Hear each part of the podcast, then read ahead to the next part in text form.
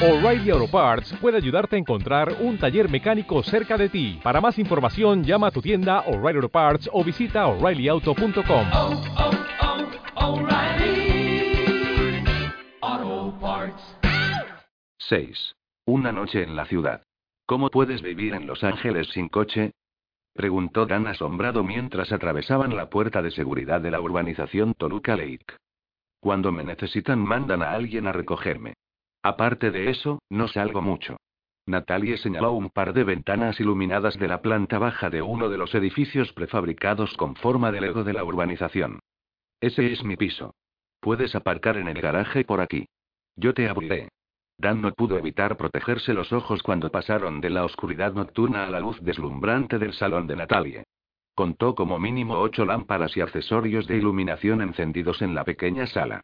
Le da miedo la oscuridad, comprendió. ¿Era porque le recordaba la otra oscuridad, la que no acababa nunca? Ahora entiendo por qué tenemos problemas de electricidad, dijo bromeando, para ocultar su incomodidad ante la idea. Todos son fluorescentes, replicó Natalia por encima del hombro. Además, esta luz alegra la casa. Cogió un par de libros en rústica gastados de una de las estanterías que flanqueaban el sofá. No tardaré mucho. Estoy acostumbrada a recoger mis cosas deprisa.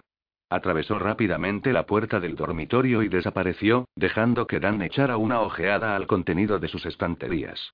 Ahora faltaban un par de ejemplares de una colección de novelas de Jane Austen, que compartían espacio con clásicos de la novela romántica como Una habitación con vistas, de M. Forster, y Jane Eyre, de Charlotte Brontë.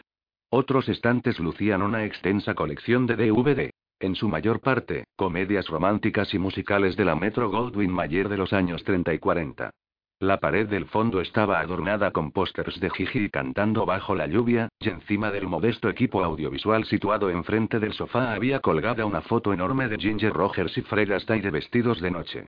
Si el mundo fuera solo champán y romanticismo, pensó Dan tristemente.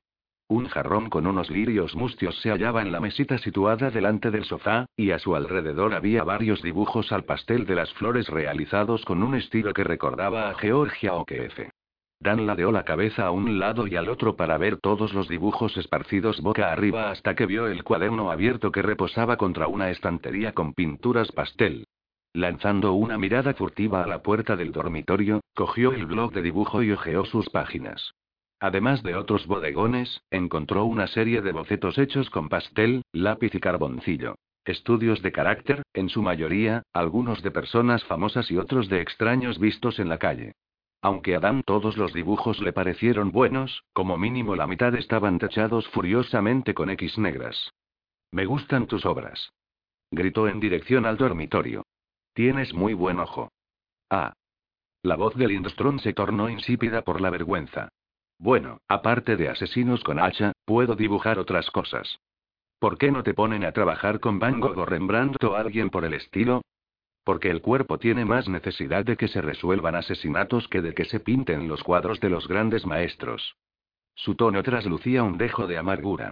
Solo hay media docena de puestos en la sección de artes visuales, y yo no daba la talla. Después de licenciarme, me metieron en el departamento de arqueología unos meses y luego me trasladaron a la sección criminal de la costa oeste, y aquí estoy. Lo siento. Tienes mucho que ofrecer. Él pasó otra página del cuaderno y volvió a uno de los primeros dibujos. Evan Markham lo miraba desde la página, con los ojos tristes y los labios gruesos en un mohín de poeta. Natalia debía de haberlo dibujado de memoria. Saltaba a la vista que recordaba a Evan muy bien, pues era un retrato perfecto. Qué desperdicio, pensó Dan sin pararse a analizar si se refería a la capacidad artística sin usar de ella o a su desafortunado gusto en materia de hombres. Le sorprendió un sonido de pies arrastrándose procedente de la puerta abierta. Volvió a dejar el cuaderno de dibujo a toda prisa en la página inicial y lo colocó de nuevo en la mesita, y a continuación entró sin prisa en el dormitorio. ¿Necesitas ayuda? No. Ya casi está. Natalie se encontraba ante un tocador de teatro con un espejo rodeado de bombillas encendidas. Seis cabezas de maniquíes idénticas brotaban de la superficie de la mesa, tres a cada lado del espejo. Todas estaban calvas menos una, que, a modo de broma irónica, lucía unos puntos tatuados en su cuero cabelludo liso y blanco, y unos iris violeta pintados en sus ojos negros.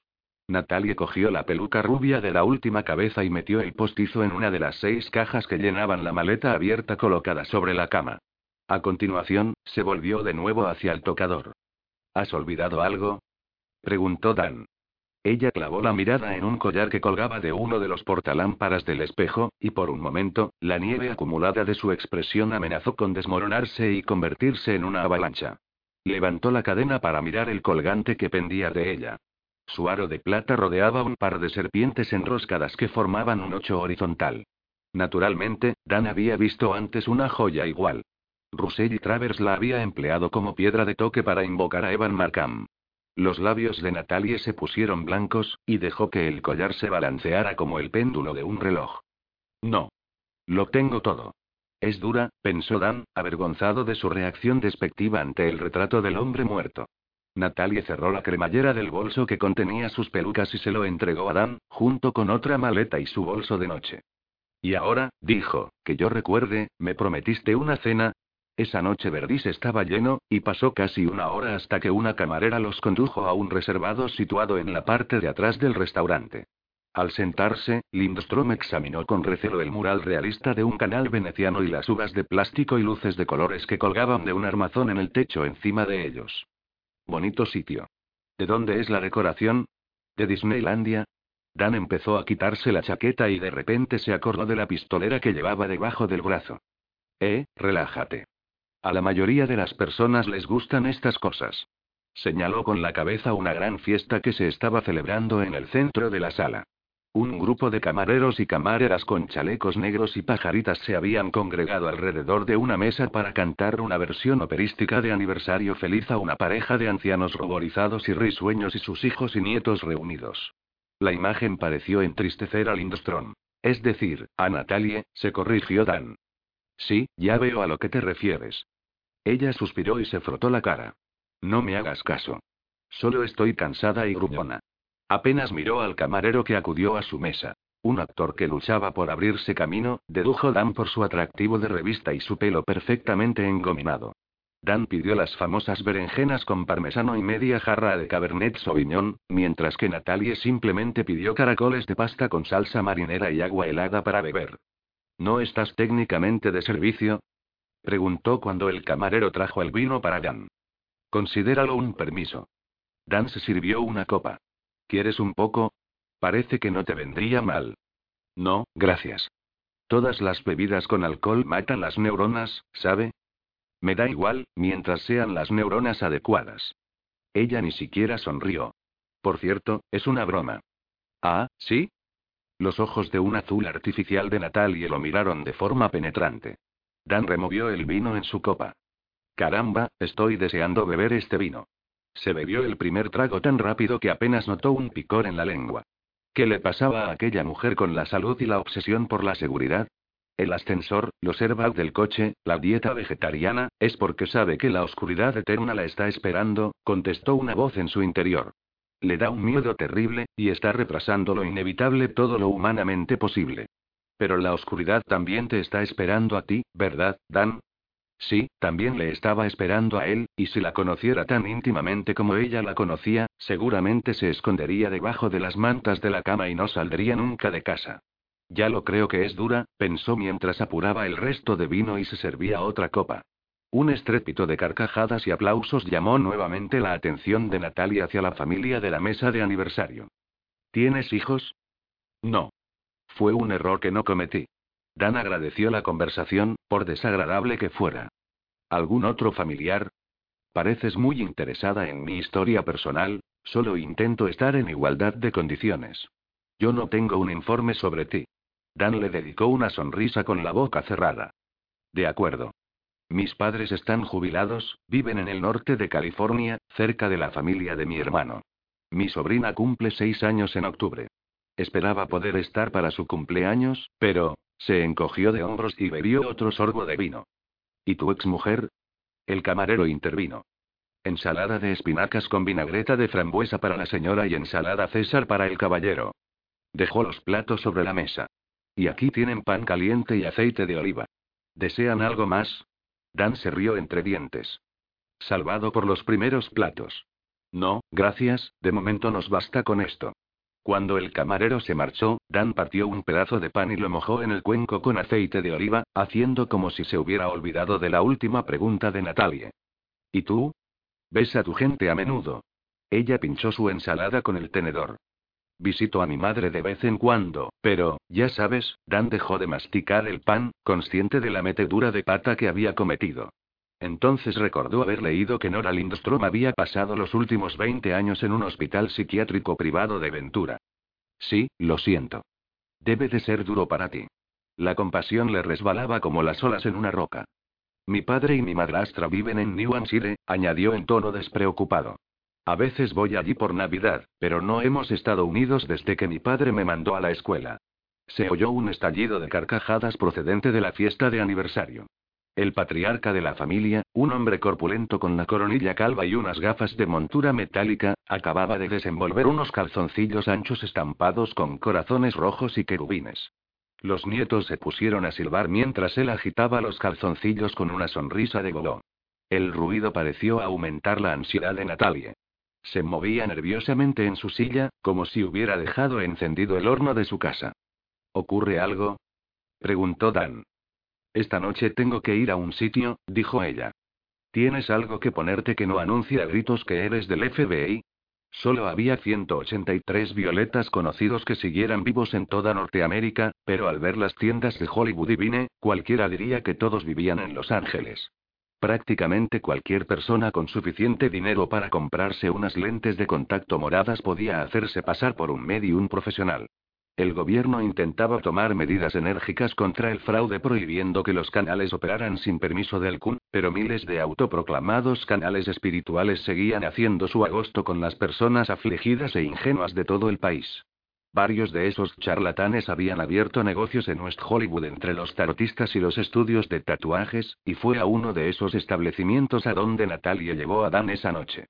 Con los pulgares enganchados en los bolsillos de la sudadera que ahora llevaba puesta, Dan escudriñaba el oscuro escaparate preguntándose si el propietario estaba dentro. Él quería avisarle por teléfono, pero Natalie le había informado de que su excéntrico amigo no tenía teléfono. A diferencia de los establecimientos vecinos con sus deslumbrantes neones, el escaparate de la tienda solo tenía escritas las palabras asesoramiento espiritual y unos ojos morados pintados. Esos ojos eran un reclamo tan descarado como el trío de bolas doradas colocadas encima de una casa de empeños. Unas hojas de papel de aluminio ocultaban el interior de la tienda y convertían la ventana en un espejo borroso de la calle. Un sitio encantador, comentó Dan. ¿Eres cliente o empleada? Natalie le hizo callar lanzándole una mirada de reprobación. Abrieron la puerta cubierta de papel de aluminio y accedieron a una pequeña entrada iluminada con dos lámparas de camping colgadas de unos ganchos en la pared. El papel de aluminio cubría cada centímetro cuadrado del techo y las paredes hasta las esteras de goma que tapaban el suelo. Todo esto debe de afectar a la recepción de la señal de la tele, pensó Dan. Él y Natalie se acercaron a la puerta que había a la izquierda y miraron a través de una ventana rectangular entrecruzada con una malla metálica. En la habitación que había detrás se hallaban dos personas sentadas ante una mesa redonda. En todos los rincones de la estancia había candelabros, que iluminaban a los ocupantes con las llamas parpadeantes de las velas blancas. Aunque Dan solo podía ver la espalda de la primera figura, consideró que se trataba de una mujer por su constitución menuda y el pelo rizado que le llegaba hasta el cuello.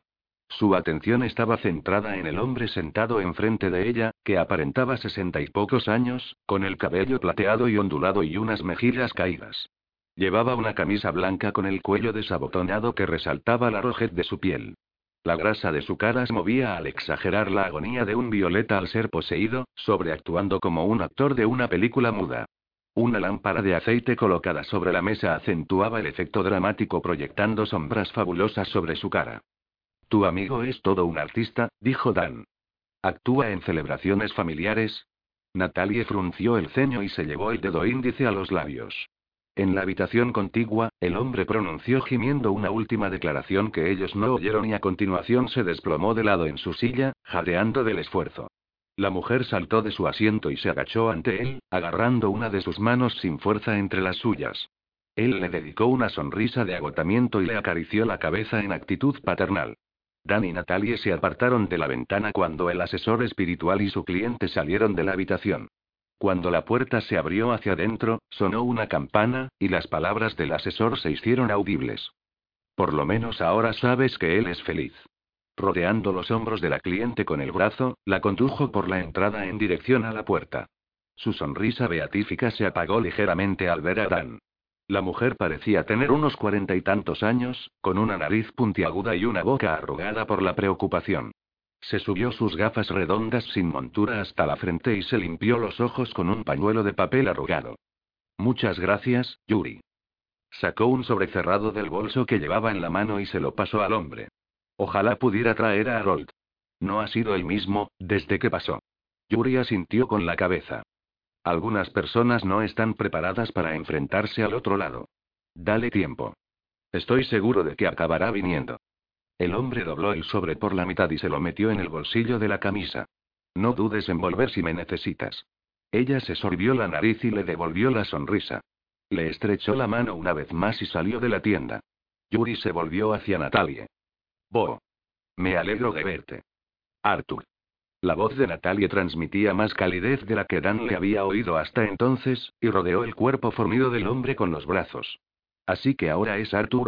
Dan examinó la cara del asesor más de cerca. Sus ojos eran de un tono morado demasiado oscuro, más violeta azulado que violeta, lo que indicaba la presencia de lentes de contacto, tal como Dan esperaba. Pero había algo irritantemente familiar en las pequeñas picaduras que salpicaban las mejillas del hombre, cicatrices de un terrible caso de acné. El charlatán expresó un recelo similar al de Dan. ¿Quién es tu amigo? preguntó a Natalie. Ella se apartó de él. Mi conocido es Dan Atuater, agente del FBI. La incertidumbre asomó a la cara de su anfitrión. ¿Qué pasa, Poe? No es lo que crees. Podemos pasar, Arthur, alias Yuri, los observó a los dos un momento y luego abrió la puerta de su sala de consulta. La campanilla de latón colocada sobre la puerta tintineó en el extremo de un muelle para anunciar su entrada en la sala interior. Allí las paredes estaban cubiertas de estandartes de tela con signos del zodíaco. Sin embargo, Dan se percató de que había papel de aluminio en el zócalo de la habitación, una zona comprendida entre el borde de los estandartes y las esteras de goma del suelo. La estancia olía a incienso y loción de afeitado, ambos baratos. Había cuatro sillas colocadas alrededor de una mesa circular, pero su anfitrión no les ofreció asiento. En lugar de ello, se dirigió a un candelabro y empezó a apagar las llamas. Estaba a punto de cerrar. Apagó la primera vela con un soplido. ¿Qué puedo hacer por ti, Poe? Gema ha muerto. El hombre se detuvo encorvado sobre el candelabro. Estaba preparado. Apagó otra vela. Gil, Silvia y Russell también. Me han dicho que incluso sondraían. El hombre la miró. Los mataron. Los asesinaron. Se volvió hacia Dan, como para pedirle una explicación. Me temo que sí, señor. Una vez más, Dan intentó asociar los rasgos del anciano con una cara de su archivo mental de fotos policiales. Arthur, Arthur, Arthur, conmocionado, el viejo charlatán se sentó en la silla más próxima y dejó caer la cabeza. No puedo ayudaros. Hemos venido a avisarte. Natalie se arrodilló junto a él y le tocó la mano. El asesino está en Los Ángeles. Ayer mató a otra Violeta. Una niña. Puede que uno de nosotros sea el próximo. Me imaginaba que los demás no podrían decírtelo, así que he venido. Dan miró más de cerca la frente del hombre y vio un punto azulado tatuado que asomaba entre las raíces plateadas del nacimiento de su cabello. Las pistas encajaron como las ruedas de una máquina tragaperras. Bonito detalle, las lentes, soltó Dan. Le dan un aire artificial de lo más auténtico a su comedia de falso vidente. El hombre le lanzó una mirada colérica con aquellos ojos demasiado morados. Se llama ocultarse a la vista de todos, agente Atuater. Considérelo mi forma de garantizarme la jubilación. Tendrás que disculpar a Dan, intervino Natalie. Como la mayoría de los federales, nació sin tacto. Dan intentó apaciguar al antiguo canal. Soy un gran admirador suyo, señor Mcor. Usted trabajó en los casos de Bundy y el estrangulador de la colina. Salvó muchas vidas. Y enseñó a los mejores violetas de los últimos 30 años. El orgullo con el que Natalia alzó la barbilla indicó a Dan que era una de las alumnas de MCOR. Exacto. Usted daba clases en la escuela, ¿verdad? Antes de su desaparición, mi retiro. La única forma de que un violeta pueda retirarse y conservar una pizca de salud y cordura. Y me gustaría seguir así. Estamos en un país libre. Nadie puede obligarlo a hacer algo que no quiere. Kurt se rió con amargura. Evidentemente, a usted nunca lo han considerado un recurso escaso, señora Tuater. Como decimos en el negocio, la necesidad es la madre de la opresión. La sociedad necesita nuestros servicios, y solo nacen un puñado de los nuestros en cada generación. Eso da a nuestro benévolo gobierno un buen motivo para asegurar nuestro empleo continuado, ¿no cree? Puede ser. ¿Pero dejó usted el cuerpo por esto? Dan señaló con la mano la habitación, con sus velas consumidas y su decoración gitana. Natalie se colocó entre ellos. Dan, ya basta. No, Bo. Cord la apartó. ¿Quieres saber por qué dejé realmente el cuerpo? Sus ojos mostraban un brillo casi maníaco. Porque estoy harto de escuchar a los muertos. No quiero volver a oírlos hasta que sea uno de ellos. Se levantó de su silla y se acercó a la pared más próxima. ¿Sabe lo que es una jaula de Faraday, señora Tuater? Dan recordaba el término vagamente de las clases de física del instituto. Tiene algo que ver con la electricidad, ¿no? Señaló la pared. El papel de plata. Corda sintió con la cabeza, apartó un pliegue del estandarte que tenía al lado y dejó a la vista el papel de aluminio que había debajo. Estas habitaciones están totalmente revestidas de varias capas de metal y material aislante. Incluso el suelo. El metal conduce toda la energía electromagnética que llega del exterior de la tienda antes de que tenga ocasión de entrar. Les digo a mis clientes que impide que las ondas de radio molesten a los espíritus. Se rió entre dientes. En realidad, impide que los espíritus me molesten a mí. Quiere decir que las almas no pueden entrar aquí. Por eso no tiene luz eléctrica. Ni teléfono, ni frigoríficos, ni televisores. Dejó caer el estandarte en su sitio. Cualquier cosa que pueda conducir la energía de las almas hasta mi casa. Señaló una puerta cubierta con una cortina de cuentas situada en el rincón de atrás de la habitación. Por lo menos, así no siento cómo aporrean las puertas de mi cabeza día y noche, como una horda de unos. De lo contrario, habría acabado como la pobre Nora. No hace falta que la metas a ella en esto, dijo Natalia en voz baja. Cord inclinó la cabeza. Lo siento, Bo. Tu madre se merece algo mejor. Entonces, todo ha sido. Dan sacudió el pulgar en la dirección por la que se había marchado la cliente de Dan. Una farsa. Sí. Y no le molesta. La verdad es que no. Señaló el lugar donde había estado sentada la mujer llorosa.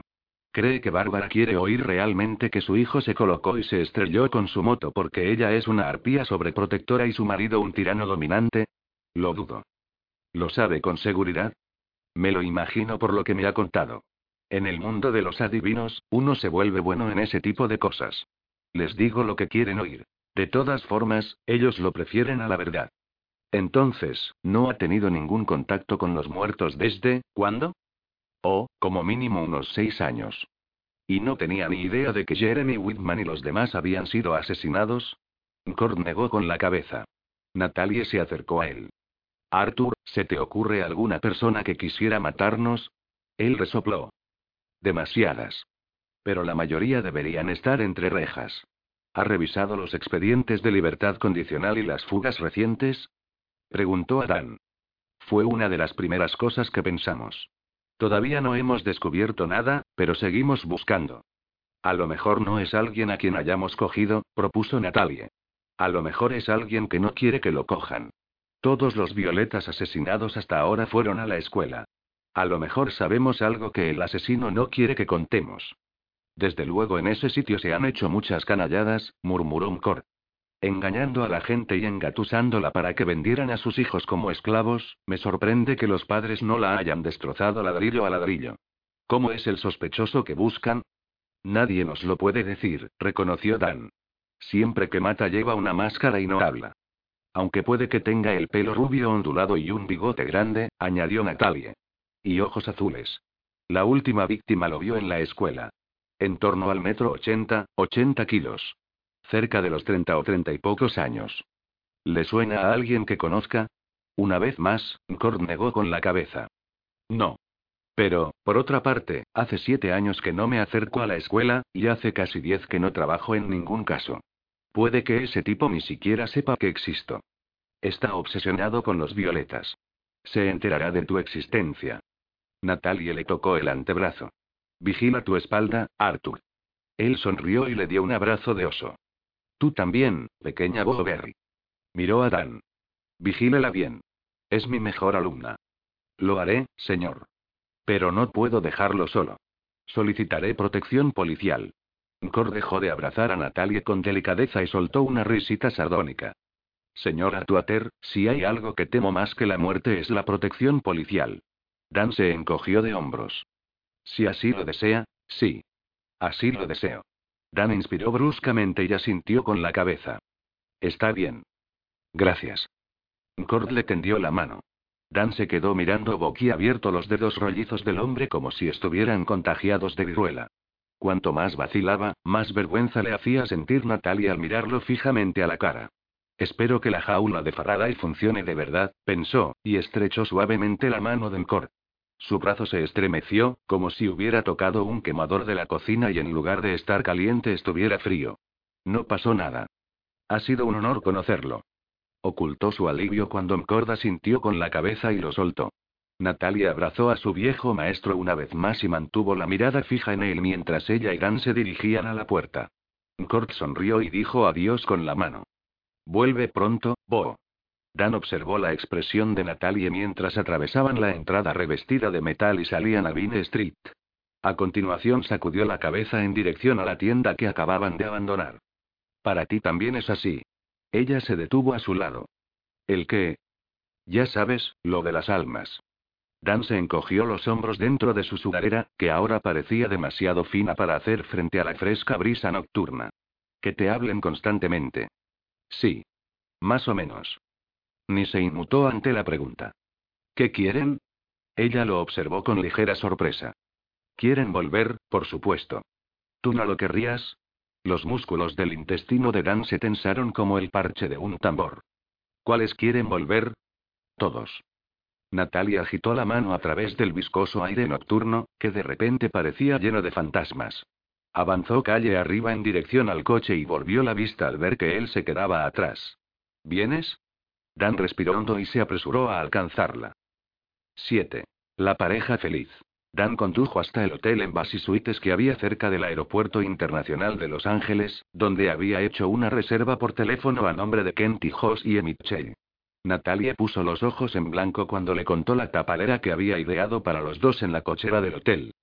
Perfecto. ¿Habrás conseguido camas separadas, no, cariño? Por supuesto, querida. Sé lo mucho que odias cuando tiro de las mantas.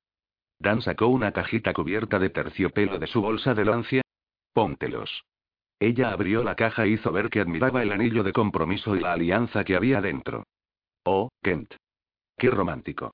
No sé qué decir, es todo tan repentino, basta. Es por tu bien, recuérdalo. Él deslizó un anillo de oro a juego en su dedo. La presión familiar en torno al nudillo le arrancó una mueca. No la notaba desde hacía más de un año.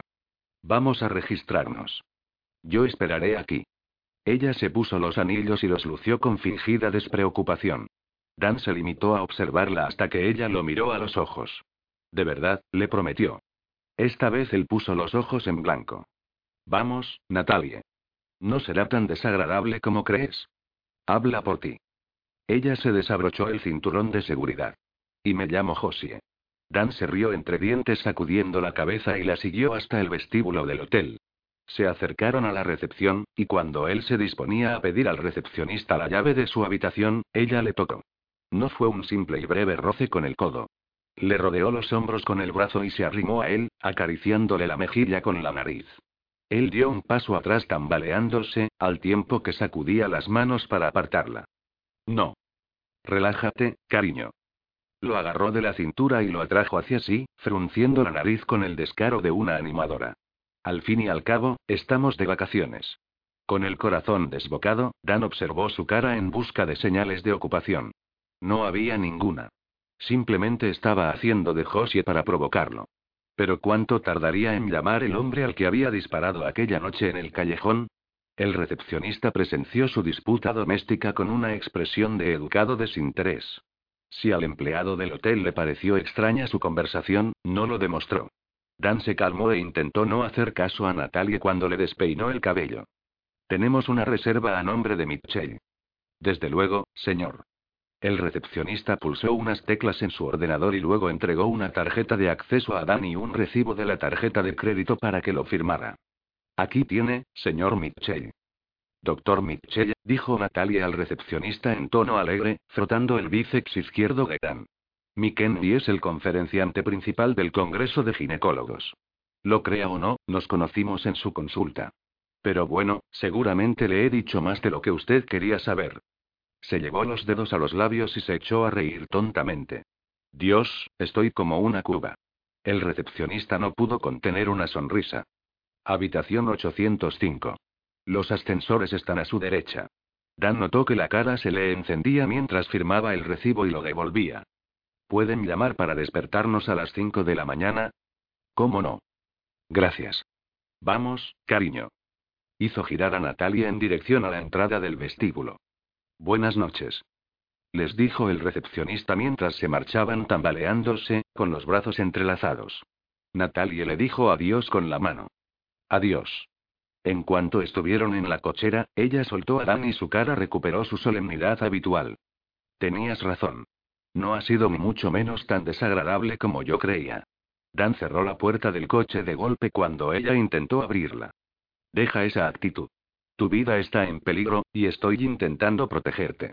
Para ser alguien que tiene miedo de morir, deberías agradecérmelo. Natalia abrió mucho los ojos y se estremeció, muda de furia. Por un momento, Dan pensó que iba a marcharse sin él.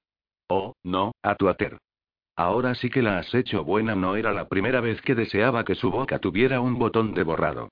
Entonces ella agachó la cabeza. Lo sé. Él bajó la voz. Lo que has hecho ahí dentro podría haber arruinado nuestra tapalera. No dejes que vuelva a pasar. Ella asintió con la cabeza sin mirarlo. De repente, él echó de menos a Josie. Oye, no pasa nada. Sonrió. Siempre quise ser ginecólogo. Las comisuras de la boca de ella se torcieron hacia arriba, y soltó una risita. Después de aparcar el coche, Dan descargó el equipaje de Natalie junto con sus propios bolsos y los arrastró hasta el interior como un botones sobrecargado de trabajo. Se detuvo junto al ascensor y lanzó una mirada suplicante a Natalie. Ocho pisos. Podemos. Ella observó las puertas de metal. Su boca se frunció. Prefiero no hacerlo, dijo tímidamente. La máscara gélida de su rostro revelaba su miedo con su misma inexpresividad. Le asustaba profundamente la idea de meterse en aquella caja de metal, pero era demasiado orgullosa para mostrarlo. Dan se preguntó si alguna vez habría invocado a la víctima de un accidente de ascensor. Oía el restallido del cable al romperse, experimentaba el instante de ingravidez en el que la caja baja en picado, la salpicadura de la carne pulverizada al chocar contra el suelo. Era eso lo que se imaginaba cada vez que se acercaba a unas puertas correderas, de ser así, ¿quién podía culparla de querer usar la escalera? Pensándolo bien, olvídalo. Dan se subió los tirantes de los bolsos en los hombros y le dedicó una sonrisa alegre. Como dijiste, es un ejercicio saludable.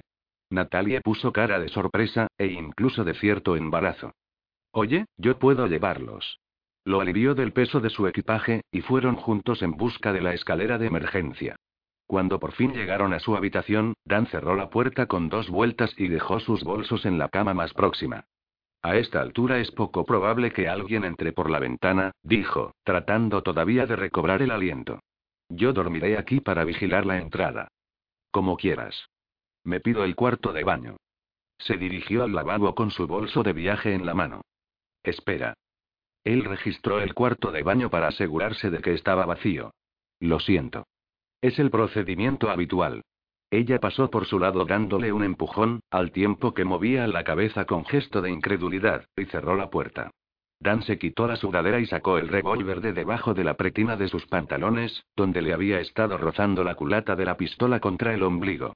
Metió el arma debajo de la almohada y a continuación se quitó la ropa que le quedaba y se puso una camiseta y unos boxers de franela grises.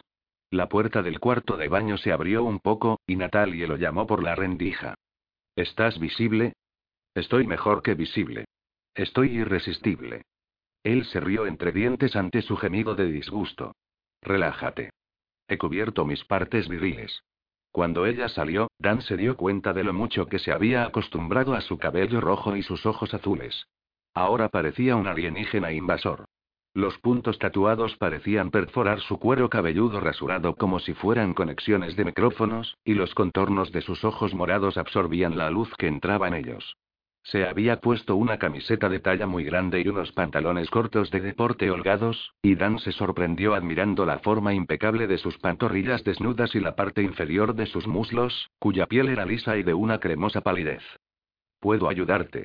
Ella dejó el bolso de viaje al pie de su cama y lo observó con recelo. Era evidente que lo había visto mirándola fijamente. Dan parpadeó y carraspeó. Esto, ¿ya has terminado? Vuelvo enseguida. Cogió su bolsa de lona y cruzó la puerta apresuradamente. Cuando acabó de cepillarse los dientes, Natalie ya se había metido debajo de las mantas de su cama. Estaba tiesa como un palo sobre el colchón, con la sábana hasta el pecho y los brazos descubiertos estirados a los lados, como un cadáver esperando a un celador de la morgue. Únicamente el movimiento de un pie nervioso hacía agitarse la manta. Dan se encaramó a su cama y alargó el brazo para apagar la lámpara situada entre ellos. La voz de Natalie lo detuvo. No la apagues. Él la miró, con los dedos todavía en el interruptor. ¿Qué pasa?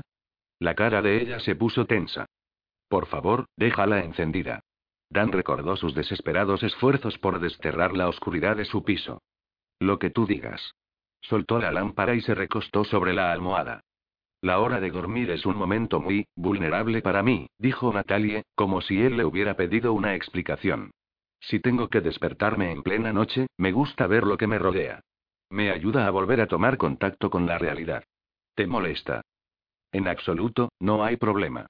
Él se acomodó debajo de las sábanas, cerró los ojos e intentó hacer caso omiso del resplandor anaranjado que se filtraba por sus párpados. Gracias, Dan, dijo ella antes de quedarse dormida. Él había estado dormido un rato, no sabía exactamente cuánto, cuando sus sentidos animales lo despertaron de golpe. Abrió los ojos, permaneció inmóvil y esperó a que la parte consciente de su mente comprendiera lo que le había dictado su instinto. Alguien estaba susurrando en la habitación. Las palabras a medio formar se oían más fuerte y se alejaban como el viento del otoño. Dan cogió el revólver de debajo de la almohada. Calculó de dónde venía el sonido y saltó hacia adelante, apuntando con la pistola en aquella dirección. No había ningún extraño en la habitación. El susurro del aire salía de los labios de Natalie, que se sacudía de un lado a otro, haciendo esfuerzos por levantar los párpados y agarrando las sábanas con las manos como para evitar que su cuerpo se fuera volando. Dan bajó la pistola. A Natalie se le cortó la respiración y le entraron arcadas. A continuación, una extraña calma se dibujó en su rostro, y habló en voz alta. Hay una larga lista de corderos, niña. Más vale que tengas cuidado con el lobo con piel de borrego. Era la voz de Natalie, pero entonada mucho más bajo. Un gruñido áspero que brotaba de lo más profundo de su pecho. Él nos conoce, niña. Él nos conoce. Con la espalda arqueada, reanudó sus frenéticos e inconexos susurros. Dan, que se había olvidado de la pistola que tenía en la mano, observó cómo ella se agitaba de un lado a otro y dudó si despertarla. ¿Seguiría siendo Natalie si lo hacía? Al final, decidió que fuera lo que fuese lo que le estaba pasando, era algo que solo ella podía manejar. Volvió a guardar el revólver debajo de la almohada, se metió bajo las mantas y se tapó la cabeza con las sábanas. Tardó un buen rato en volver a dormirse. 8. Un ascensor sin cables. Dan se desveló antes de recibir la llamada de aviso matutina, pues le despertaron unos jadeos rítmicos procedentes del otro lado de la habitación. Preguntándose si Natalie estaba todavía poseída por sus fantasmas, echó un vistazo a la cama de al lado, pero estaba vacía. Apartó las mantas y se incorporó. Natalie estaba sentada en el suelo entre el pie de su cama y la cómoda.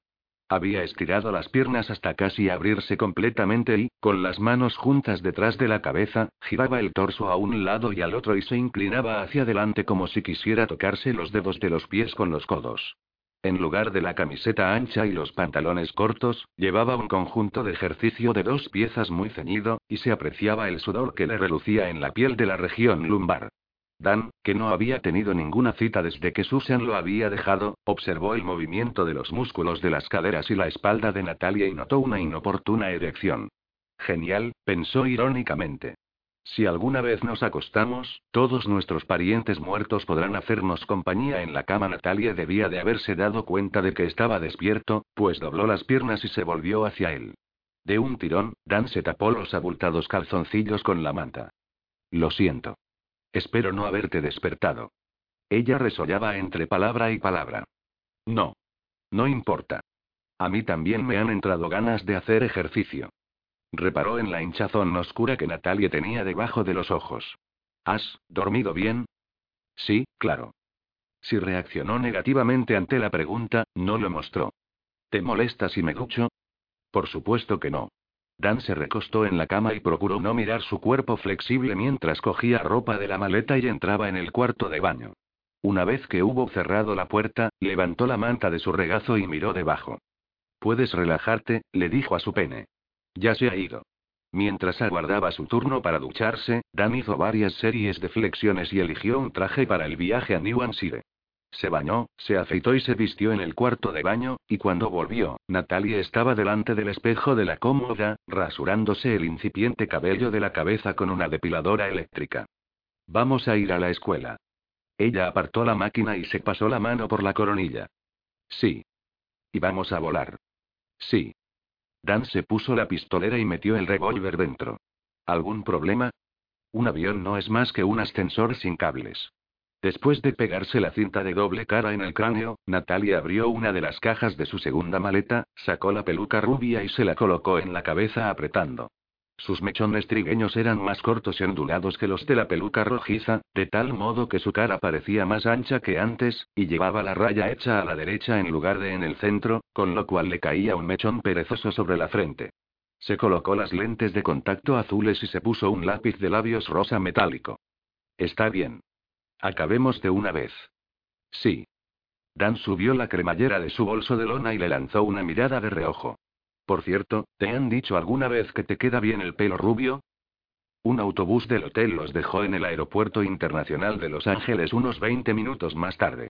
Como siempre, facturar el equipaje y pasar la seguridad del aeropuerto resultó más fastidioso de lo habitual debido a que Dan tuvo que rellenar unos papeles para llevar el revólver en el avión. Había sentido la tentación de dejar la condenada arma en el maletero del coche, pero si Clark se enteraba, Natalie se mostró más osca y callada cuando se dirigieron a la puerta de embarque, con los ojos ocultos tras unas gafas de sol con montura de carey. Dan pagó el desayuno de los dos, un bollo de hojaldre y un café para él, y una insípida rosquilla y un zumo de naranja para ella, y cogió un Wall Street abandonado del asiento de al lado y echó un vistazo a los titulares mientras esperaban para subir a bordo de su avión. Cuando dejó el periódico, vio que Natalie seguía mirando fijamente la rosquilla y el vaso de zumo que sostenía en la mano como si fueran un par de peces muertos. ¿Te encuentras bien? Ella no pareció oírle. Preocupado, Dan alargó la mano en dirección a ella, pero se echó atrás. Por el amor de Dios, olvídalo. Pensó, y se obligó a tocarle el antebrazo descubierto. La piel de ella tembló de la tensión reprimida, y se sobresaltó con tal violencia que derramó el zumo sobre los dos. Cielo santo. Lo siento. Él cogió una servilleta y empezó a secar las manchas húmedas de la ropa de ambos. Dios mío, estás temblando como un flan. Ella mantuvo su expresión glacial. Te lo dije. No me gusta volar. ¿Por qué no? Yo creía que volar era la forma más segura de viajar. Se advirtió un movimiento tras los cristales negros de sus gafas de sol. Es posible. Pero he trabajado con la Administración Federal de Aviación en un par de investigaciones sobre accidentes. Ya sabes, invocaron a los pilotos para averiguar lo que pasó. Basta. No se te ocurra seguir. Ya entiendo. Tú me has preguntado. Ella le ofreció el zumo y la rosquilla. ¿Los quieres? No, gracias. A Dan se le había ido el apetito.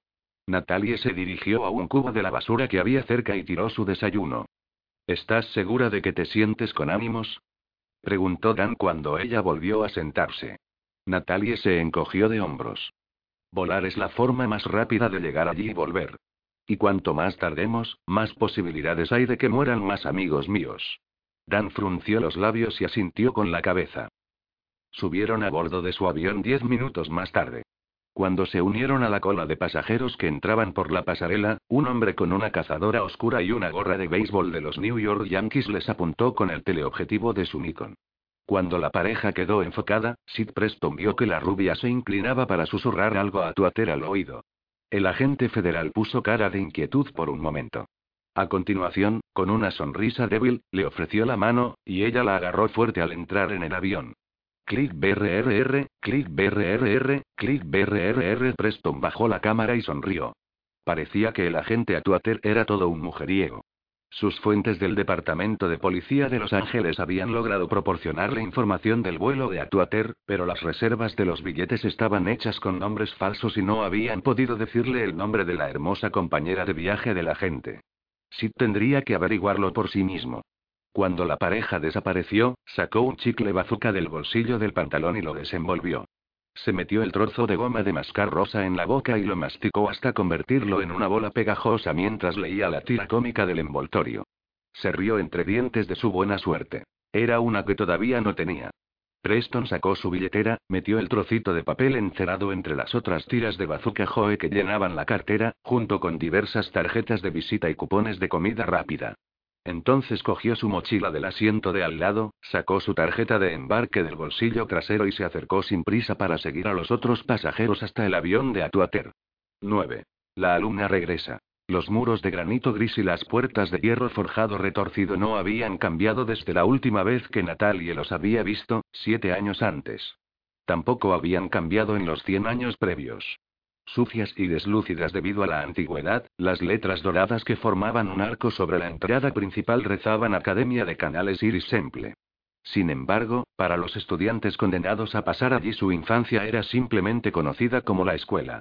Natalia había visualizado mentalmente aquellas puertas tantas veces que al verlas aparecer a través del parabrisas del coche de alquiler experimentó una sensación de déjà vu.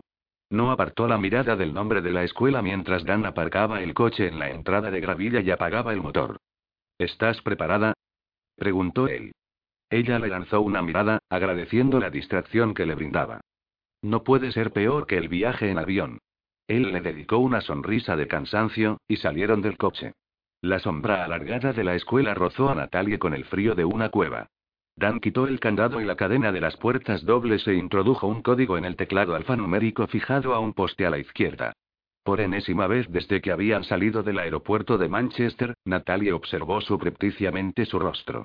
Aunque al principio lo había tomado por un parásito del gobierno más, tenía que reconocer que ahora apreciaba a la gente Atuater y sus pequeños actos de bondad.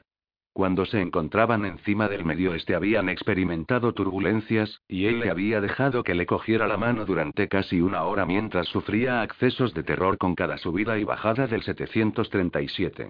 También sospechaba que, a pesar de su alegría desesperada, Dan sabía lo que era vivir con los muertos tan bien como ella. Lo llevaba escrito en las arrugas prematuras que surcaban su rostro juvenil y los dispersos mechones canosos que añadían reflejos a su pelo castaño ondulado. También lo notaba al tocarlo. Alguien llamaba cada vez que entraba en contacto con la piel de ella. Un pariente muerto, quizá. Daba igual. Natalie rechazaba a esa alma con su mantra protector y se consolaba con la cálida presión de la mano de Dan. Las puertas dobles se abrieron con un zumbido eléctrico. Al otro lado se encontraba la imponente fachada victoriana de la escuela, cuya entrada se hallaba flanqueada por columnas jónicas de granito cincelado. Un sendero empedrado los condujo a través del césped cuidado hasta la escalera semicircular de la entrada principal. Cuando subió la escalera, Natalie se sintió como si tuviera otra vez cinco años, la edad que tenía cuando fue a la escuela por primera vez. Al sentirlo, tuvo la irritante sensación de que todo era demasiado pequeño, desde las columnas a las puertas pasando por las ventanas catedralicias que había en la planta baja, como si se hubiera excedido con el pastel de Alicia en el País de las Maravillas. Dan escogió otra llave etiquetada de su llavero y abrió las pesadas puertas de roble. ¿Cómo es de grande este sitio? No es tan grande. Nunca había más de 20 alumnos en todo el año. Natalia tiritaba bajo su jersey. Después del sofocante calor de Los Ángeles, no estaba preparada para el frío de New Hampshire. Entró en la sala de estudiantes vacía, y las suelas de sus botas chirriaron sobre el suelo de madera noble lacada. Normalmente, los estudiantes acudían allí en su tiempo libre. Los más pequeños para jugar en el suelo con sus juguetes, y los más mayores para leer o estudiar. ¿A dónde han llevado a los niños? Ni idea. El Kun solo informa a la gente de lo que tiene que saber. Un. Desde luego. Con el sol ya bajo en el cielo, entraba poca luz por las ventanas que daban al jardín. Un fulgor azulado lo envolvía todo, la enorme alfombra persa, los sillones de terciopelo, la repisa de madera de la chimenea con sus volutas llenas de rozaduras, y hacía que la habitación pareciera apagada y deteriorada y sucia comparada con el recuerdo que Natalia tenía del lugar. La idea la puso triste. La clase de lástima que un niño podía sentir por un padre estricto, incluso cruel, que ahora se consumía en un pabellón de enfermos de cáncer. ¿Puedo dar una vuelta? dijo ella en tono distante. ¿Sola? Dan la examinó lanzándole una mirada. De acuerdo. Me quedaré unos pasos por detrás de ti. Si encuentras algo, llámame. Natalie se alejó por el pasillo hacia la derecha, en dirección a las clases donde había aprendido por primera vez lo que ella era. Debían de haber apagado el sistema de calefacción al cerrar la escuela, pues el aire estaba allí todavía más frío que en el exterior. Con la extraña e incorpórea sensación de ser el tercer observador en un sueño, entró en la primera de las salas vacías y se imaginó que veía a una Natalia de cinco años, con los brazos alrededor de sus piernas dobladas y la barbilla apoyada en las rodillas, encogida de miedo entre sus cinco compañeros de clase con los ojos violeta. Todos estaban sentados en el suelo sobre unas esterillas de goma espuma y miraban a Arthur Umcor, quien presidía la clase, cual Buda, con las piernas en la postura del loto. En su recuerdo, Arthur era más joven y más delgado, y su cuero cabelludo rasurado tenía un tono ceroso bajo las luces fluorescentes de la clase. La muerte es como una gran habitación negra, decía a los niños sentados delante de él, el más mayor de los cuales tenía nueve años. Avanzáis a tientas por la oscuridad y no sabéis a dónde ir. Las cosas que tocasteis cuando estabais vivos, los lugares a los que fuisteis, las personas que conocisteis, todos son como puertas cerradas que llevan fuera de la habitación. Cuando un violeta toca una de esas cosas, la habitación abre una de esas puertas, y vuestra alma echa a correr hacia la luz. Natalia notó que le picaba el cuero cabelludo como aquel día. Por aquel entonces todavía tenía pelo. Unos mechones rubios largos y lisos apartados de las sienes con pasadores azul claro. Años más tarde, aprendió las explicaciones científicas de todo lo que Arthur dijo aquel día en la escuela. La composición cuántica del alma y el teorema de Bell, y el hecho de que las partículas subatómicas que entraban en contacto con la energía de un alma conservaban un vínculo con esa alma después de que hubiera abandonado su cuerpo. Pero incluso en la actualidad, cada vez que Natalia pensaba en la muerte, se imaginaba aquella gran habitación negra llena de almas ciegas que andaban a tientas en busca de una salida. Arthur sacó un pañuelo ribeteado de encaje del bolsillo de su camisa y lo agitó delante de sus alumnos, como si se dispusiera a hacer un truco de magia. En la esquina de la tela estaban grabadas las iniciales RM. Era de mi madre, dijo, y ahora mismo puedo sentirla empujando en mi cabeza, tratando de salir de esa habitación oscura. En mi mente, veo imágenes de sus recuerdos y pienso fragmentos de los pensamientos que ella está teniendo. Pero utilizo mi propio pensamiento para no dejar que entre en mi cabeza. Pidió a Kevin, el niño de nueve años, que fuera a sentarse a su lado. Kevin, un niño negro tímido con los dientes superiores ligeramente salidos, avanzó sigilosamente y se acercó a Arthur. Extiende las manos. Los ojos morados del niño brillaron con desconfianza, pero hizo lo que él le mandó. Cierra los ojos. Una vez más, Kevin obedeció, y su boca se encogió de la inquietud. Arthur dejó colgado el pañuelo sobre las palmas vueltas hacia arriba del niño. Ahora, Kevin, quiero que digas el abecedario. Repítelo una y otra vez, pase lo que pase. No pienses en nada más, y no pares hasta que yo te lo diga. Kevin parpadeó debido a la concentración, o tal vez al miedo. A, B, C, D, E, F, G, H, I, J, K, L, M, N, Ñ, O, P. Arthur esperó a que repitiera el alfabeto a toda prisa y con voz entrecortada varias veces. Entonces bajó el pañuelo hasta las palmas del niño. La letra K quedó atrapada en la garganta de Kevin. Sus dedos agarraron el pañuelo, y su cabeza se sacudió hacia arriba. Vamos, Kevin. ¿Qué pasa con el abecedario? Lo apremió Arthur. ¿Qué viene después de la K? La mandíbula del niño hizo esfuerzos por superar la parálisis de sus labios. MMM, MMM, Sí. Eso es. Dilo, Kevin. MMM, MMM, M. Sí. ¿Qué viene después? MN, MN, N. Muy bien. Sigue. O, P. P. Q. A cada palabra que pronunciaba, su tartamudez disminuía, y no tardó en recitar el abecedario tan rápido como antes. Una gran sonrisa se dibujó en su cara. Arthur volvió a coger el pañuelo de las manos de Kevin. Así, chicos, es como podéis evitar que los muertos gobiernen vuestras vidas. Natalia y los otros niños se miraron entre ellos con asombro y entusiasmo. Todos habían perdido minutos, horas, incluso días, de sus breves vidas frente a las almas que los invadían. Ahora su profesor les prometía la salvación, una forma de reclamar su conciencia, pero Arthur mentía, pensó Natalie mientras examinaba el suelo vacío y las polvorientas esterillas de goma apiladas en el rincón apartado de la habitación. No todas las almas se podían rechazar tan fácilmente como la de la madre de Arthur. Y, de una forma u otra, la vida de un violeta siempre estaría gobernada por los muertos.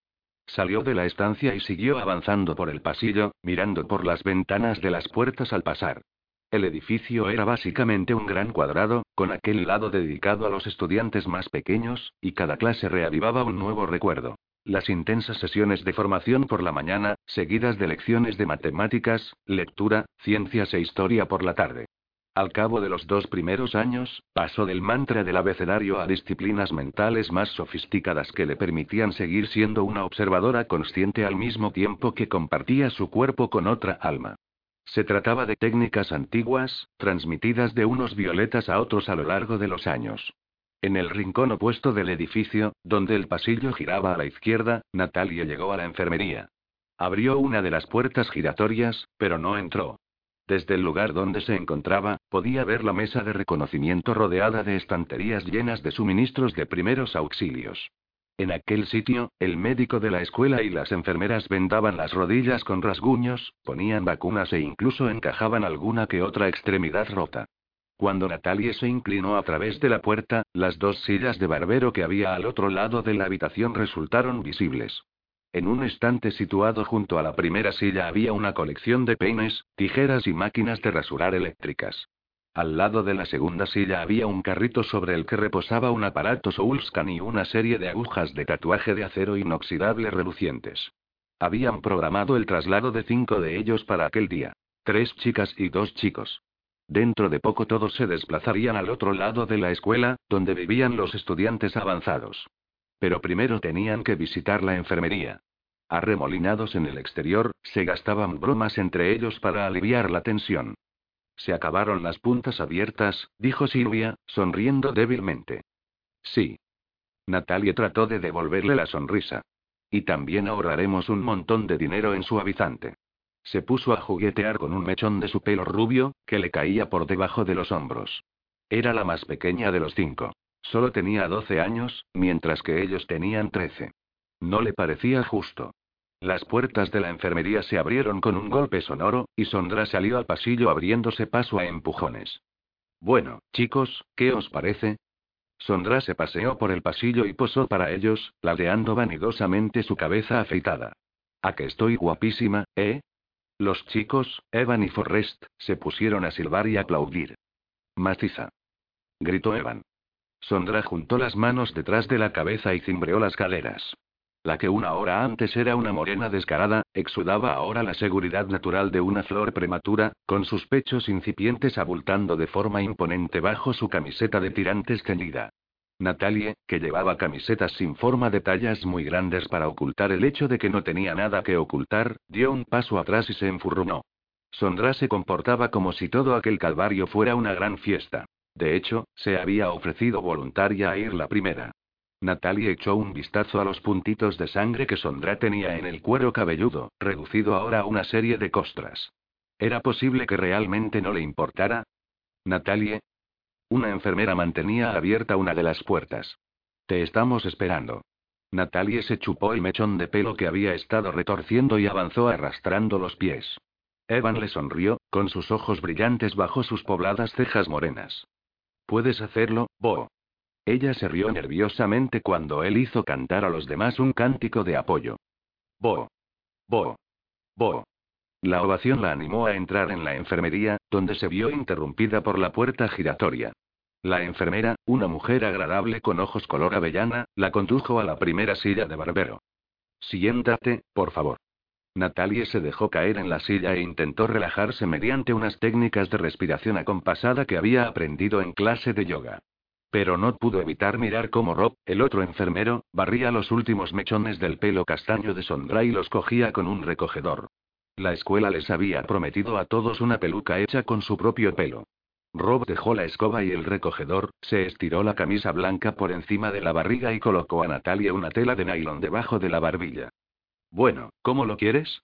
Muy gracioso, pensó Natalia. ¿Cuántas veces has hecho ese comentario en este siglo? A dos centímetros de la espalda, dijo ella en tono impasible. Él se rió y cogió las tijeras del estante. No duró mucho. Le ató la mayoría de mechones en unas trenzas descuidadas y se las cortó, y a continuación dejó los gruesos manojos de pelo en el mostrador que tenía al lado. Se oyó un sonido seco y un zumbido, y el ruido de la maquinilla para el pelo empezó a resonar en la cabeza de Natalia a medida que le quitaban los mechones que quedaban. Mientras Rob rasuraba el cabello incipiente con espuma de afeitar y una maquinilla, Natalie miró hacia la otra silla de barbero, donde la doctora Cray estaba preparando una nueva aguja de tatuar esterilizada. Como el resto del personal médico, la doctora Cray no era una violeta. Era una mujer de mediana edad normal y corriente con los ojos verdes, los pómulos marcados y una barbilla puntiaguda. Sin embargo, como muestra de solidaridad con sus pacientes, llevaba la cabeza afeitada, y su ademán, junto con el tacto con que los trataba, la convertían en la favorita de los alumnos. Hola, Bo. ¿Cómo va ese hombro? preguntó mientras Natalie se desplazaba a la otra silla de barbero. Ah, bien. En un acto reflejo, Natalie se frotó el hombro derecho, que se había dislocado durante un partido de fútbol cuando tenía nueve años. Pues comparado con eso, esto va a ser pan comido. Vamos a conectarte. La doctora limpió primero el cuero cabelludo de Natalie con alcohol y luego cogió una pulsera hecha con pelo del carrito que tenía al lado. Los mechones castaños trenzados parecían secos y quebradizos. No tienes por qué preocuparte. Jimmy es un alma cándida. Cuando estés lista, Natalie murmuró uno de los mantras avanzados que Arthur les había enseñado aquel año. Un momento más tarde, extendió la mano. En el preciso instante en que la áspera pulsera le rozó la mano, una serie de imágenes desfilaron por la cabeza de Natalie. Una granja rodeada de maizales. Ella desenvainando guisantes en el porche mientras mecía una cuna con el pie. Un niño con unos pantalones cortos persiguiendo gallinas en el patio. Mis hijos, mis hijos. Suplicaba Hindy abriéndose paso por las fisuras del cerebro de Natalie. ¿Dónde están? ¿Qué ha sido de ellos? A Natalie le pasó por la cabeza que esos niños seguramente serían bisabuelos ahora, si es que seguían vivos. Bien. La doctora Craig colocó el frío círculo de metal de un electrodo contra la piel del cuero cabelludo de Natalie y observó la lectura resultante en el monitor del Soulscan. Ahora veamos si podemos localizar tus nodos receptores. Movió lentamente el electrodo a la izquierda y la derecha, arriba y abajo, como si estuviera buscando los latidos de su corazón con un estetoscopio. Cuando por fin quedó satisfecha con las pautas ondulatorias que veía en el monitor, levantó el electrodo y marcó el punto elegido con un lápiz graso quirúrgico. Repitió el proceso hasta que determinó cada uno de los 20 nodos de Natalie, y cuando recuperó la pulsera de pelo, la personalidad de Jimmy se disipó y dejó a Natalie con un aturdimiento residual. La doctora Craig le dedicó una sonrisa de ánimo. La parte difícil ya ha pasado. Ahora quédate muy quieta. La doctora sujetó la cabeza de Natalie con una mano para que no se moviera y encendió la aguja tatuadora con la otra. Un agudo silbido hizo que a Natalie le zumbaran los oídos, y la primera punzada de dolor se le clavó en el cráneo, la puerta que daba a las sillas de barbero se cerró. Natalie se retiró de la enfermería masajeándose las sienes para evitar un incipiente dolor de cabeza y murmurando entre dientes el Salmo 23, uno de los mantras defensivos más potentes. Por primera vez desde que había visto las fotos de los historiales del FBI que le había enseñado Dan, lo entendió. Evan había muerto. Su presencia impregnaba aquel lugar, y puede que acudiera a ella en cualquier momento. Natalia no estaba segura de si podría soportarlo. Y por otra parte estaba Sondra. Ella también había muerto, y una vez muerta, tenía a Evan para ella sola, definitivamente. ¿Volvería de la tumba solo para regodearse? Con una creciente inquietud, Natalie siguió avanzando por el pasillo, pasó por delante del comedor y el gimnasio, las oficinas de administración y la biblioteca, y accedió al lado de la escuela dedicado a los estudiantes mayores. Allí, cual novicios en un monasterio, los adolescentes con la cabeza afeitada aprendían de sus maestros calvos los papeles que la sociedad esperaba que desempeñaran. Era poco probable que Laurie Gannon hubiera estado allí cuando había visto al hombre con el mono, y Natalia no vio ninguna puerta ni ninguna habitación que coincidiera con la escena recordada por Laurie. Dan se paseaba por el corredor varios metros por detrás de ella. A pesar de la evidente impaciencia de la gente, Natalie salió por una puerta lateral y fue a dar al patio. El aire del edificio era demasiado frío y húmedo. Un paseo le despejaría la cabeza. Pero ese no era el verdadero motivo por el que quería irse. Los senderos de cemento surcaban el patio en ángulos rectos y lo dividían en cuatro cuartos. En cada cuarto de hierba había arcés, cuyos emparrados de hojas de tres puntas formaban un manto de sombras sobre los senderos. En el centro del patio había una pequeña fuente, pero su estanque se hallaba quieto y sus faunos de piedra ya no expulsaban agua a chorros por los caramillos que tocaban. Natalie se frotó los brazos y se estremeció de un frío mucho más profundo que el fresco que hacía en el exterior. Aquel día debía de haber una temperatura por debajo de los 10 grados bajo cero, pero habían salido afuera para estar solos. La fuente, seca durante la estación, se había llenado de nieve, y los arces esqueléticos goteaban savia dulce en cubos de madera colgados de unas espitas clavadas en sus troncos. Más tarde, los niños más pequeños recogerían ese jarabe, prepararían cristales de azúcar de arce y los moldearían hasta darles forma de estrellas y corazones de color caramelo. Fue allí donde Evan la llevó para decirle adiós. No voy a volver después de Navidad. Se caló su gorro de lana hasta que casi le tapó las cejas en un vano intento por mantener su cabeza caliente. En Cuántico andan escasos de violetas, y quieren que empiece la instrucción pronto. Aunque tenía la nariz entumecida y notaba el frío a través del tejido de su gorro, Natalie sonrió y le acarició la mejilla con la mano, pero su guante se enganchó en la barba incipiente que él se había dejado crecer en la mejilla. No te preocupes. En octubre cumplo los 18, puedo estar allí en menos de un año, no. Él le apartó la mano suavemente de su cara y la apretó entre sus palmas. No vengas, Poe, aunque te destinen allí. Ese sitio acaba con la gente. Tranquilo. Podré aguantarlo. No, no podrás aguantarlo. Nadie puede. Él, que siempre estaba melancólico, parecía todavía más taciturno de lo normal. Como tu madre, Natalia apartó la mano de un tirón. Yo no soy mi madre. Ojalá todo el mundo dejara de hablar de ella. Oye, tómatelo con calma. Él se movió para abrazarla, pero ella apartó los brazos repentinamente. Le salía vapor caliente de la nariz y la boca en forma de nubes blancas. ¿Y si es tan peligroso, por qué vas tú? Evan suspiró y se cruzó de brazos.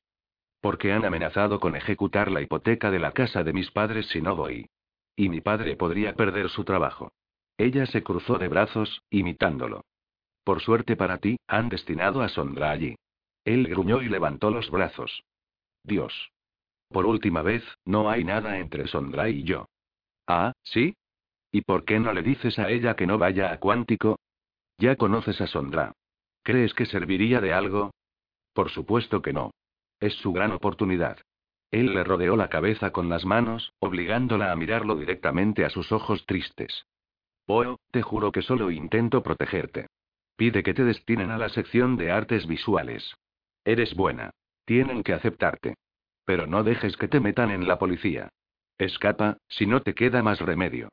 ¿Sí? ¿Y esto? Natalie se quitó un guante, introdujo la mano derecha bajo las capas de ropa que cubrían su cuello y sacó la cadena que llevaba allí colgada. Caliente todavía del contacto con su pecho, el colgante se enfrió rápidamente al quedar expuesto al aire. Dos serpientes entrelazadas formando el símbolo del infinito. Yo creía que esto significaba para siempre. ¿Ya no tienes el tuyo, Evan? Él se llevó la mano al pecho y asintió con la cabeza. Ella se quedó mirándolo en silencio, apretando la mandíbula, negándose a perdonarlo por abandonarla.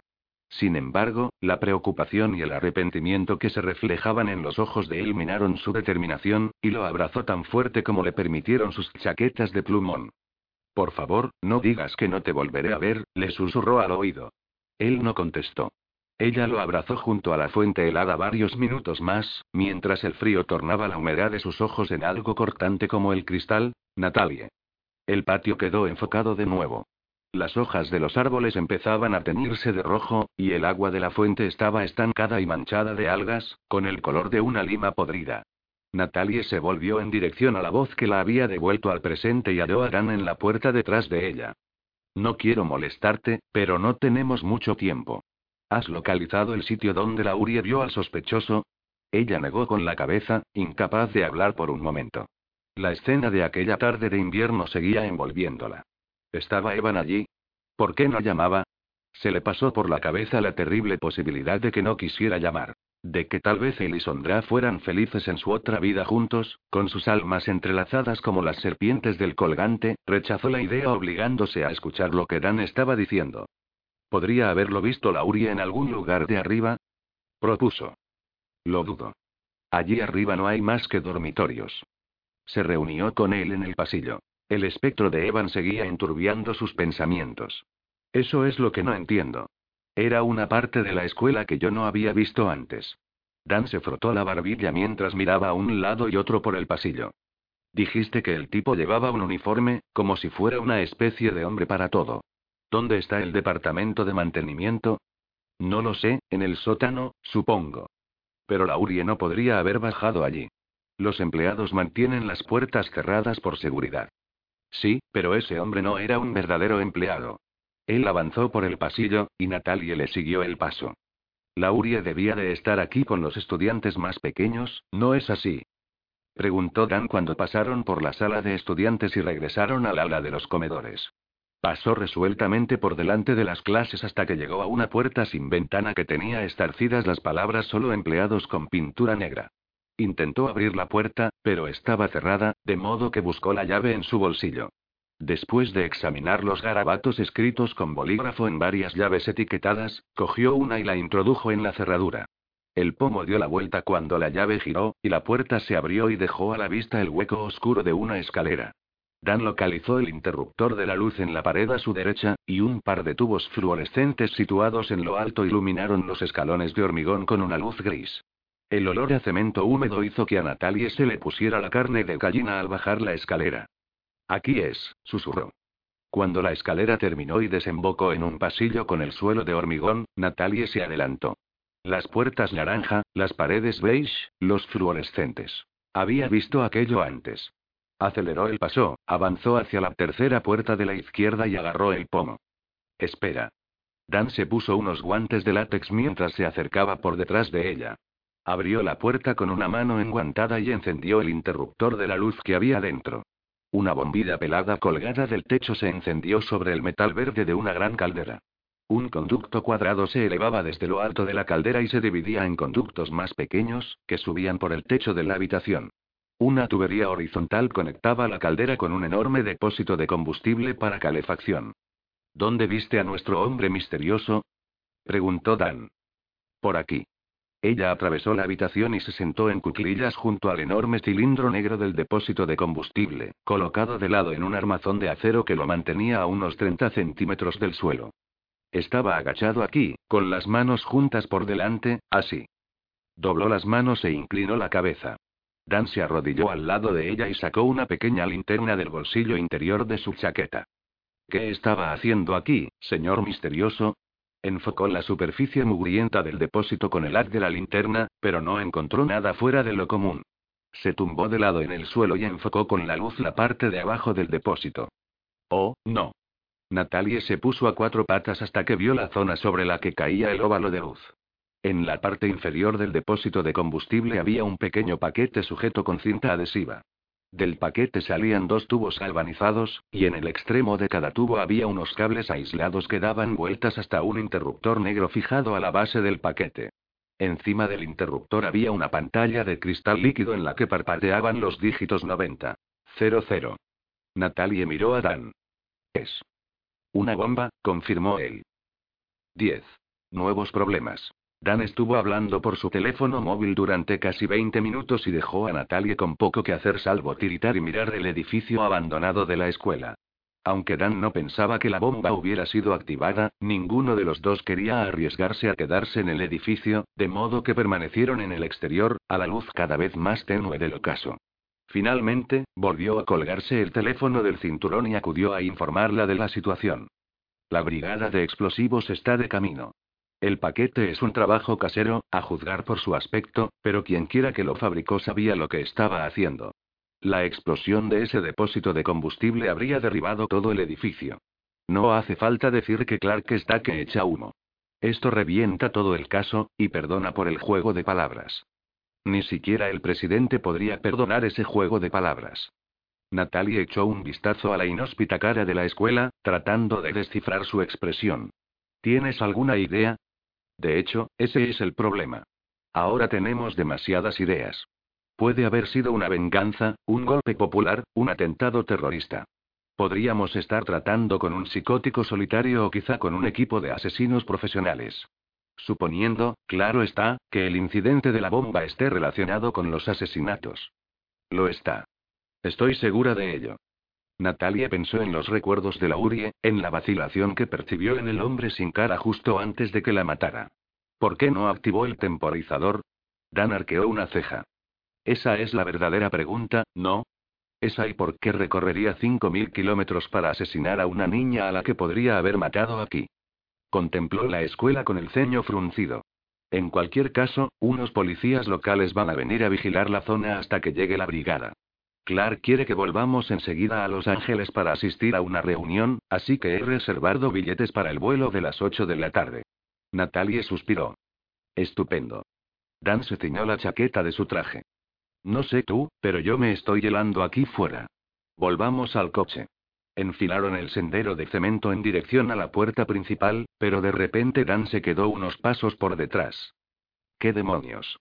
Natalie se volvió y vio que levantaba el pie derecho. Un hilillo de chicle pegajoso se extendía de la acera a la suela de su zapato. 11.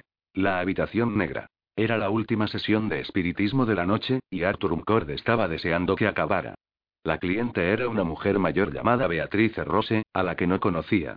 A sus sesenta y tantos años, se encontraba en la frontera entre la madurez y la vejez, después de que la carne empiece a perder vigor pero antes de que el fuego del alma se consuma en cenizas.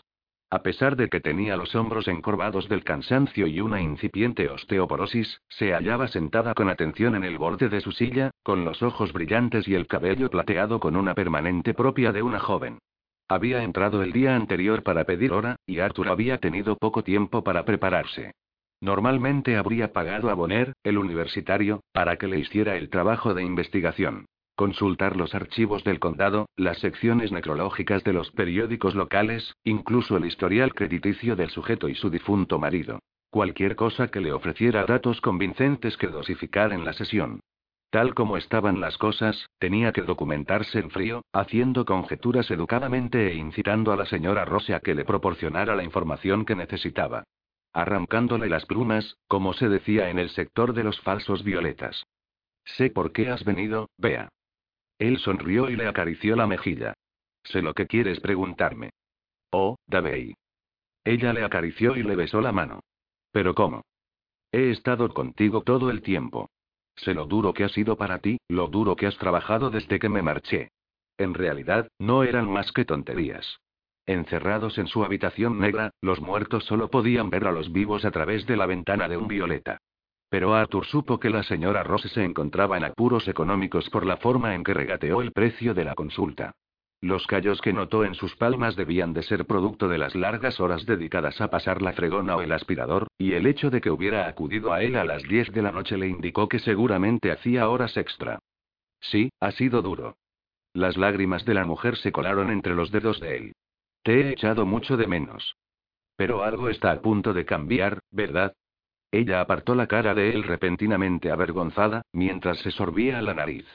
Arthur adivinó fácilmente su dilema. Hay alguien nuevo, ¿verdad? Otro hombre. Ella no dijo nada, pero agachó la cabeza más y se puso a toquetear su alianza en la mano izquierda. Vea, ¿recuerdas lo que te dije en nuestra luna de miel? ¿En Hawaii? La señora Rose frunció el ceño. ¿Cuándo? Recuerda. En la playa. ¿Qué, que me querías? Que siempre te querría, la corrigió Arthur. Para siempre. Pasar a lo que pasase. Después de todo, eres mi abejita. Tos se arriesgó con el nombre cariñoso. Si se equivocaba, probablemente ella le restaría importancia como algo irrelevante. Si acertaba, ella se convencería de que era su marido. Mereció la pena arriesgarse. Ella se llevó las manos a la cara, temblando. Davey. Dios mío, lo siento, no lo sientas. Quiero que seas feliz, aunque eso signifique que te cases con otro hombre. Arthur se preguntaba si el verdadero David Rose sería tan comprensivo. Esperaba que así fuera. Ella saltó de su silla y se desplomó encima de él, sollozando. No te he dejado de querer. Nunca te he dejado de querer. Lo sé. Dándole palmaditas en la espalda mientras la mecía, Arthur decidió que era un buen momento para poner fin a la sesión. Tengo que irme, mi abejita. Pero siempre estaré cerca, velando por ti, envolviéndote con mi amor. Arthur la besó en la frente, dejó caer su cuerpo en la silla y empezó a respirar aceleradamente como si hubiera corrido un maratón. Con los ojos cerrados, oyó que Beatriz Rose lloraba y notó cómo se estremecía contra él. Una vez que la señora Rose dejó de llorar a lágrima viva y se sonó la nariz, Arthur la acompañó a la puerta. Ella le dio las gracias efusivamente e insistió en que aceptara 10 dólares de más como muestra de gratitud. Él declinó la oferta educadamente y le dio las buenas noches. Menuda vida, pensó con amargura mientras cerraba con llave la puerta de la tienda y apagaba las lámparas de camping de la entrada hilando una sarta de mentiras como en un número de mentalismo de Las Vegas naturalmente, no habría tenido que recurrir a semejante fraude si se hubiera limitado a invocar a los muertos como aseguraba que hacía. Pero Arthur atesoraba la soledad de su alma, ganada a duras penas, y se negaba a renunciar a ella por un solo momento. Volvió a la sala de las sesiones de espiritismo arrastrando los pies y empezó a apagar las velas. Tal vez debería haberse marchado del país después de su desaparición, aunque había oído que algunas naciones del extranjero eran todavía más implacables con sus violetas que el Kun. Si te negabas a cooperar en Estados Unidos, el cuerpo podía ponerte en la lista negra, embargarte el coche y revisar las cuentas de tu familia. En Paraguay, el gobierno te mandaría por correo uno a uno los dedos de tu esposa hasta que volvieras al trabajo. Arthur tampoco se hacía a la idea de dejar a la única familia que había conocido en su vida. Jamie Hill, Evan y Bolo, Luke, incluso Simón. Eran las únicas personas en las que confiaba lo suficiente para revelar la verdadera identidad de Yuri, el único violeta genuino de West Hollywood. Ahora la mitad de la familia estaba muerta.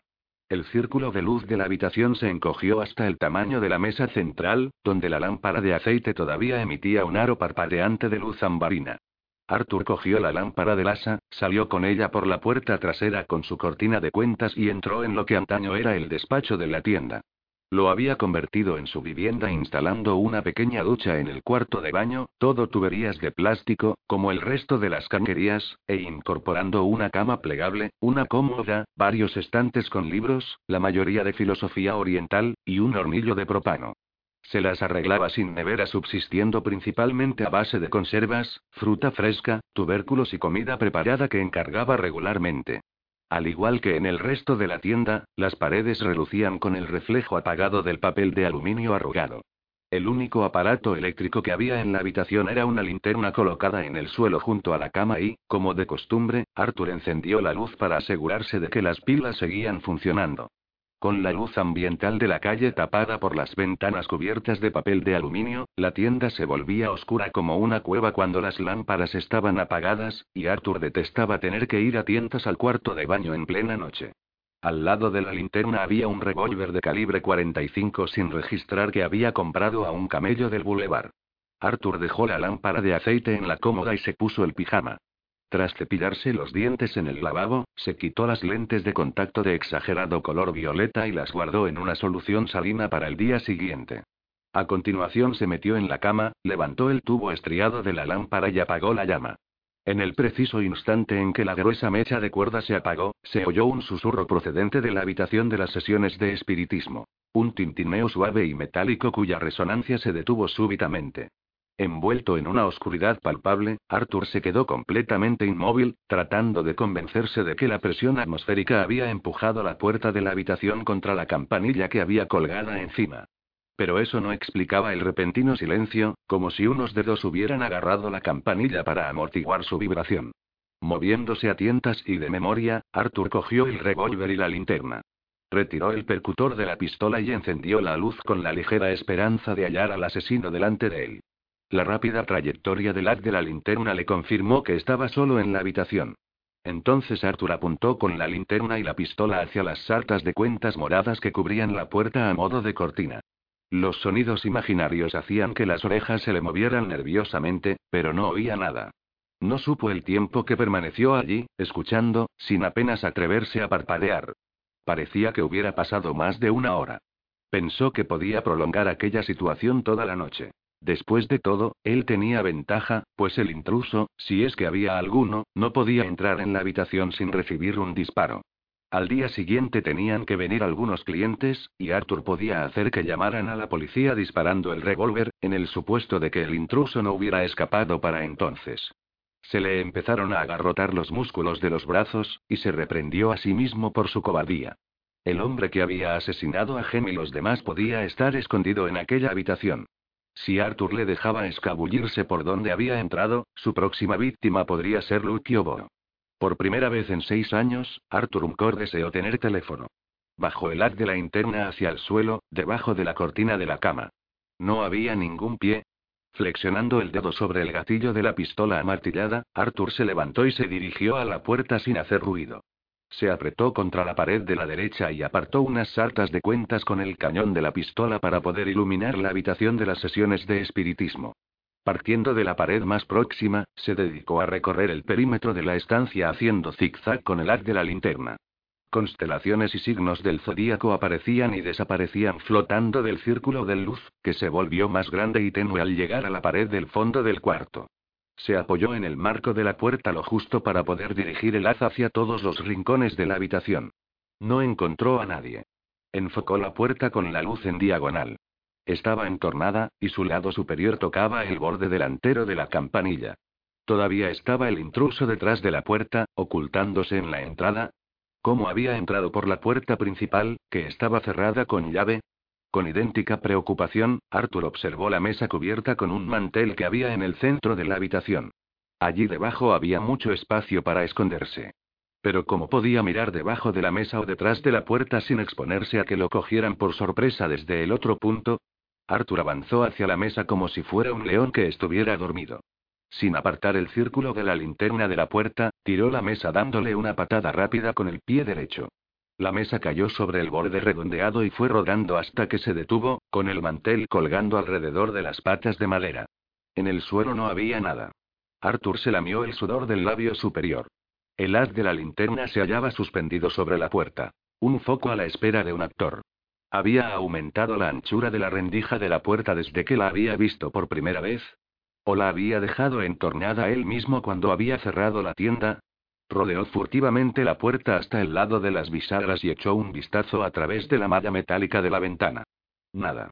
Sin embargo, no podía estar seguro, a menos que, mientras sujetaba la linterna con el pulgar, curvó los dedos de la mano izquierda debajo del pomo de la puerta. Agarró la pistola con más fuerza y abrió la puerta de un tirón. Detrás de él oyó un susurro de tela ondeante. Los estandartes, comprendió Arthur antes de darse la vuelta. El intruso estaba detrás de uno de los estandartes. Un alambre fino como una navaja se clavó en la piel de su cuello y le hundió la tráquea. Arthur se sacudió hacia atrás, abriendo la boca pero incapaz de respirar. El dedo del gatillo se crispó en un acto reflejo, y disparó a la pared.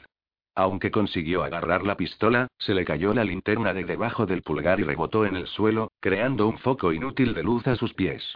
El cerebro de Arthur pedía oxígeno a gritos a medida que el flujo sanguíneo se atascaba en sus obstruidas arterias carótidas. Como un toro dominado por el pánico, empujó con el cuerpo hacia adelante y levantó a su atacante del suelo sobre su enorme espalda. El asesino se aferró al alambre mientras Arthur lo zarandeaba de un lado a otro. Lo estampó contra la pared más próxima y lo inmovilizó. El asesino gimió de dolor. La visión de Arthur se difuminó en una imagen de un tablero de ajedrez, pero hizo caso omiso de la presión que notaba en la cabeza y apuntó con la pistola al hombre atrapado detrás de él. El alambre descendió, y una mano de textura pegajosa y gelatinosa como la goma agarró la muñeca derecha de Arthur. El asesino desvió el cañón de la pistola hacia arriba en dirección al techo en el preciso instante en que Arthur pegó otro tiro. Se oyó un sonido suave detrás de él, y un cuchillo se clavó en el cuello de Arthur. La pistola se deslizó de sus dedos entumecidos. Los pliegues de su cuello resumaban una humedad caliente, y cuando intentó respirar, la tráquea le empezó a borbotear como un desagüe atascado. Los pensamientos conscientes se apagaron de su mente como bombillas que estallaban y dejaron una sola encendida. Bo. Tambaleándose como si estuviera borracho, Arthur echó mano de la fuerza anaeróbica que le quedaba en los músculos y clavó el codo derecho en el plexo solar del asesino. Cuando el hombre se dobló, Arthur lo agarró de la cintura abrazándolo como un luchador y empleó el impulso de sus 140 kilos de peso para empujar al suelo al desequilibrado atacante. Al desplomarse encima del asesino, Arthur cayó inconsciente momentáneamente, pero se obligó a abrir los ojos cuando notó que el hombre estaba retorciéndose para escapar de debajo de él. La cabeza cubierta del asesino había caído dentro del óvalo de luz que emitía la linterna, y la tela vibraba con su respiración dificultosa. Arthur agarró la tela de las sienes del hombre sin apenas notarse los dedos y empezó a quitarle la máscara. Deja que te vea. Deja que te vea Paraguo. El asesino intuyó el peligro y agitó la cabeza para librarse de las manos de Arthur. La base de la máscara salió de debajo del cuello de su camisa negra y dejó a la vista la piel blanca de su cuello. Arthur derramó sangre y saliva roja en la piel descubierta. La máscara se deslizó un poco hacia arriba, pero se detuvo en la barbilla del asesino. Arthur siguió tirando. Solo un poco más, entonces la punta del cuchillo lanzó un destello en dirección a la sustancia gelatinosa de sus ojos. Los últimos retazos de su conciencia se hicieron pedazos con el dolor candente de sus córneas perforadas. Notó que la sangre se filtraba en el fluido vítreo de las cuencas de sus ojos, pero la sensación era como si quedara el último metro de película en la bobina de un proyector. El final de la experiencia golpeando repetidamente en su memoria, eternamente irresoluta. La muerte no llegó en forma de sueño, sino de despertar. Poco a poco, Arthur cobró conciencia de la ausencia de dolor, de la ausencia de la más mínima sensación. Al intentar tocar algo, descubrió que ya no estaba limitado por los confines de la piel. Arthur se extendió como el vapor en un nuevo y extraño vacío, una negrura que no era negra, pues carecía de toda noción de color. La sensación de libertad le provocó una vertiginosa euforía, y se preguntó si podría estirarse hasta las estrellas. Algo lo detuvo. La barrera no lo tocó en un sentido físico, sino que ejerció un rechazo magnético sobre su mente, cercando sus pensamientos incorpóreos. Apretó su esencia contra aquella fuerza, buscando una grieta en las paredes que lo rodeaban, pero halló la misma resistencia en todas partes. La jaula de Faraday, recordó, y el pánico invadió su alma. Cada vez más frenético, daba vueltas y empujaba y golpeaba su esencia inmaterial contra los lados de la jaula. Creada para evitar que las demás almas entraran, la caja confinaba ahora su alma. Atrapado y solo, Arthur Umcord buscaba a tientas inútilmente una salida de la habitación negra construida por él mismo.